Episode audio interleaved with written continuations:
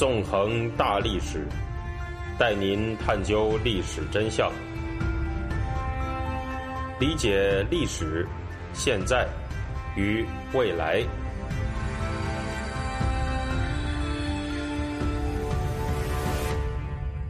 大家好，欢迎大家收听《纵横大历史》，我是主持人孙成。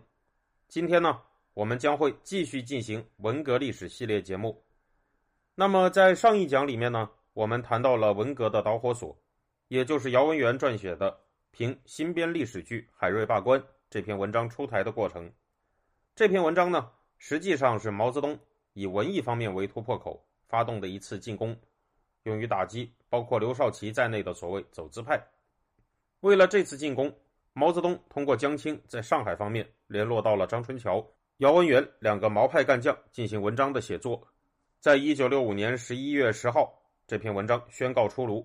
而《海瑞罢官》这部历史剧的作者，北京市副市长吴晗，则成为了攻击的目标。尽管在评新编历史剧《海瑞罢官》这篇文章里，吴晗啊是被扣上了种种的大帽子，包括试图否定农村的人民公社制度，企图平冤狱等等，但实际上吴晗呢并不是主要目标，只是一个毛泽东用来借力的工具。吴晗的顶头上级，同时也是刘少奇政治派系重要成员的北京市委第一书记兼市长彭真，才是毛泽东想要攻击的目标。在一九三六年，刘少奇担任中共北方局书记的时候，彭真呢担任过北方局的组织部长，可以说是中共白区党里面仅次于刘少奇的第二号人物，长期以来呀是深得刘少奇的信任。毛泽东如果要打倒刘少奇呢，就要首先拿掉彭真，而要拿下彭真呢，就要首先把攻击的目标设定为吴晗。在评新编历史剧《海瑞罢官》在上海文汇报上面发表之后，彭真呢很快采取了保吴晗的动作。当时啊，彭真除了担任北京市的一把手之外呢，也是分管意识形态的中共中央政治局委员。发表之后的评新编历史剧《海瑞罢官》这篇文章。很快得到了中共华东局管辖的浙江、江苏、安徽、江西等省份的转发，但在北京方面呢，却是在彭真的运作之下啊，迟迟没有转载。彭真呢，在一月二十六号告诉了北京市委，说吴晗的问题不属于敌我矛盾，所以说呢，要掌握好界限。面对彭真的这种抵抗，毛泽东一开始啊，也没有采取强硬路线，而是让周恩来出面进行协调。这样的做法呢，实际上也可以看作是毛泽东。他非常善于使用的这个叫“引蛇出洞”之策，在周恩来进行了协调之后，北京市委和中宣部在十一月二十八日于人民大会堂召开了会议，讨论转载评新编历史剧《海瑞罢官》这篇文章的问题。在会上呢，北京市委书记邓拓对彭真表示说：“吴晗啊，目前感到很紧张，因为吴晗知道这次批判是有来头的。”彭真的反应呢，就是说什么来头不来头，不用问，不用管。只问真理如何？真理面前人人平等。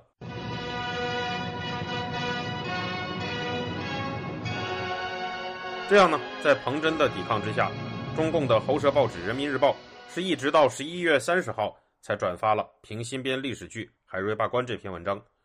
而这篇文章之所以能够得到《人民日报》的转载，还是因为在前一天，《解放军报》转载了这篇文章。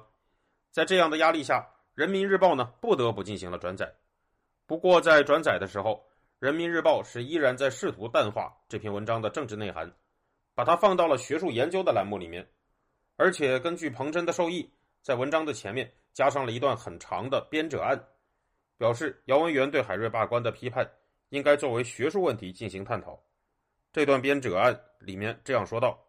姚文元同志在文汇报上发表的这篇文章，对海瑞这个历史人物和海瑞罢官这出戏。提出了很重要的批评意见。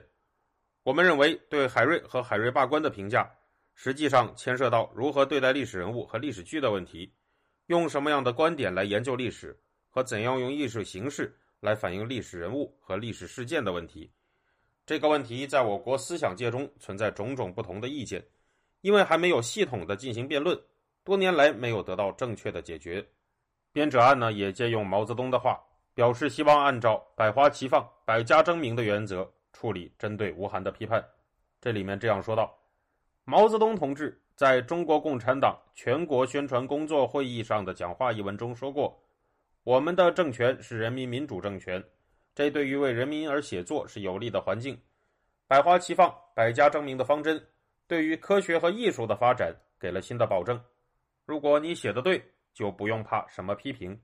就可以通过辩论进一步阐明自己正确的意见。如果你写错了，那么有批评就可以帮助你改正，这并没有什么不好。在我们的社会里，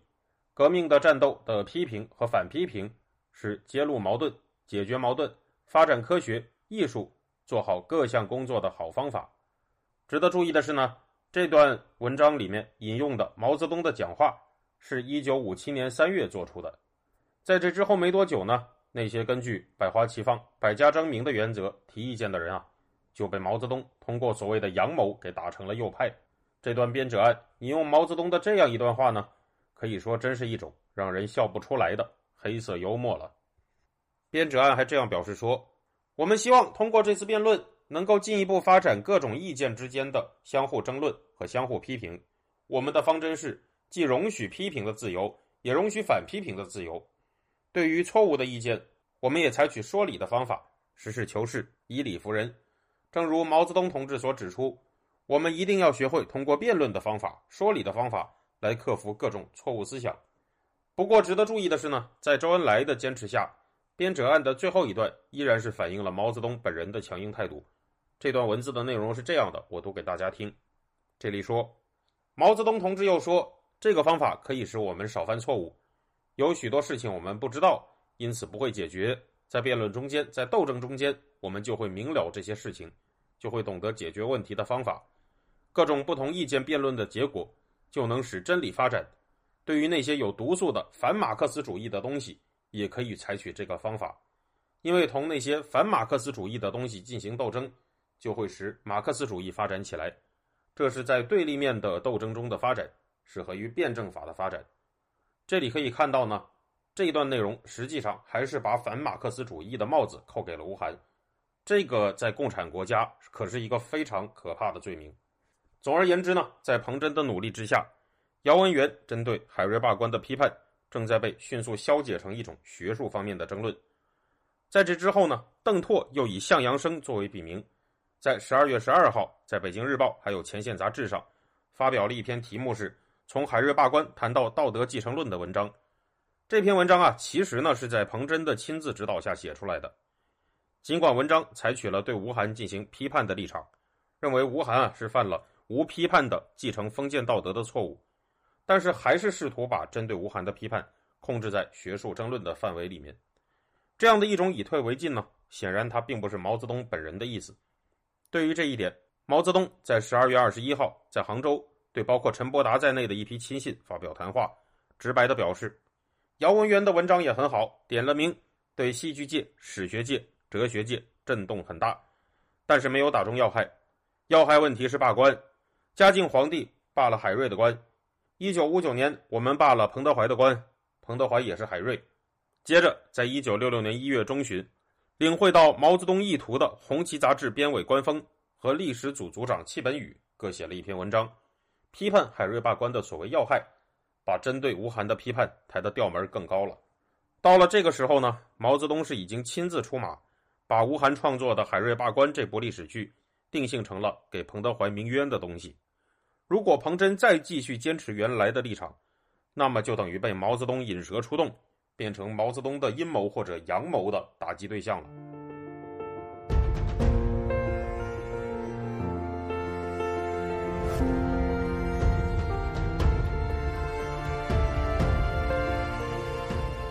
您现在收听的是自由亚洲电台的《纵横大历史》栏目的回顾文革，我是主持人孙成。欢迎您继续收听。当时呢，中共中央里面有一个设立于一九六四年七月的文化革命五人小组，负责文化方面的批判工作。这个小组的成员呢，包括了彭真本人，还有中宣部长陆定一、中共中央理论小组组长康生、中宣部副部长周扬、新华社社长兼人民日报社长吴冷西。在官方和戚本禹的文章写出来以后，由于这两篇文章对吴晗的批判调门定得很高。所以就上报了五人小组讨论是不是可以公开发表这个问题。一九六六年二月三号，文化革命五人小组召开了扩大会议。在会上啊，彭真对官方弃本语这种上纲上线的做法表示反对，提出呢，吴晗的问题是学术问题，不应该谈海瑞罢官的政治问题，而且表示呢，吴晗以及海瑞罢官跟彭德怀以及庐山会议是没有关系的。第二天，这次扩大会议的讨论结果就形成了一份文件，名字叫做《五人小组向中央的汇报提纲》，而且在第三天由刘少奇召集中共中央政治局常委讨论，予以了通过。这份文件也就是文革前夕著名的二月提纲。尽管呢，乍一看上去，二月提纲是对吴晗采取了批判的立场的，但是只要仔细读一读，就会发现，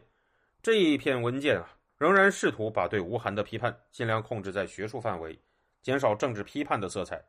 二月提纲当中是这么说的，我读给大家听：学术争论问题是很复杂的，有些事短时间内不容易完全弄清楚。我们在讨论中要抓大是大非，首先要划清两个阶级，也就是无产阶级和资产阶级；两条道路，也就是社会主义道路和资本主义道路；两个主义，也就是马列主义和反马列主义的界限，并且弄清学术上带根本性的是非问题。对于吴晗的问题呢，二月提纲则是这样说道：对于吴晗这样用资产阶级世界观对待历史和犯有政治错误的人，在报刊上的讨论不要局限于政治问题。要把涉及到各种学术理论的问题充分的展开讨论，如果最后还有不同意见，应当容许保留，以后继续讨论，这样便于把各种意见放出来，并使我们的队伍在边争边学中成长壮大起来。此外，二月提纲当中还对姚文元官方弃本语上纲上线的行为进行了不点名的批评，用“学阀”这个词汇来描述他们的行为，说道：“要坚持实事求是。”在真理面前，人人平等的原则，要以理服人，不要像学阀一样武断和以势压人。要提倡坚持真理，随时修正错误，要有破有立，没有立就不可能达到真正彻底的破。我们在斗争中认真的、刻苦的学习毛泽东思想和进行学术研究，掌握大量资料进行科学分析，把学术向前推进。就是说，我们不仅要在政治上压倒对方，而且要在学术和业务的水准上。真正大大的超过和压倒对方，在二月提纲的结尾呢，还有这样一段以中共的标准来看，措辞是相当温和的话。这段文章这么说：即使是坚定的左派，从长期表现来看，也难免因为旧思想没有彻底清理，或者因为对新问题认识不清，在某个时候说过些错话，在某些问题上犯过大大小小的错误。要在适当的时机，用内部少数人学习整风的办法清理一下。弄清是非，增强免疫性抵抗力。只要错误已经改正，或者决心改正就好，不要彼此揪住不放，妨碍对资产阶级学术的批判和自己的前进。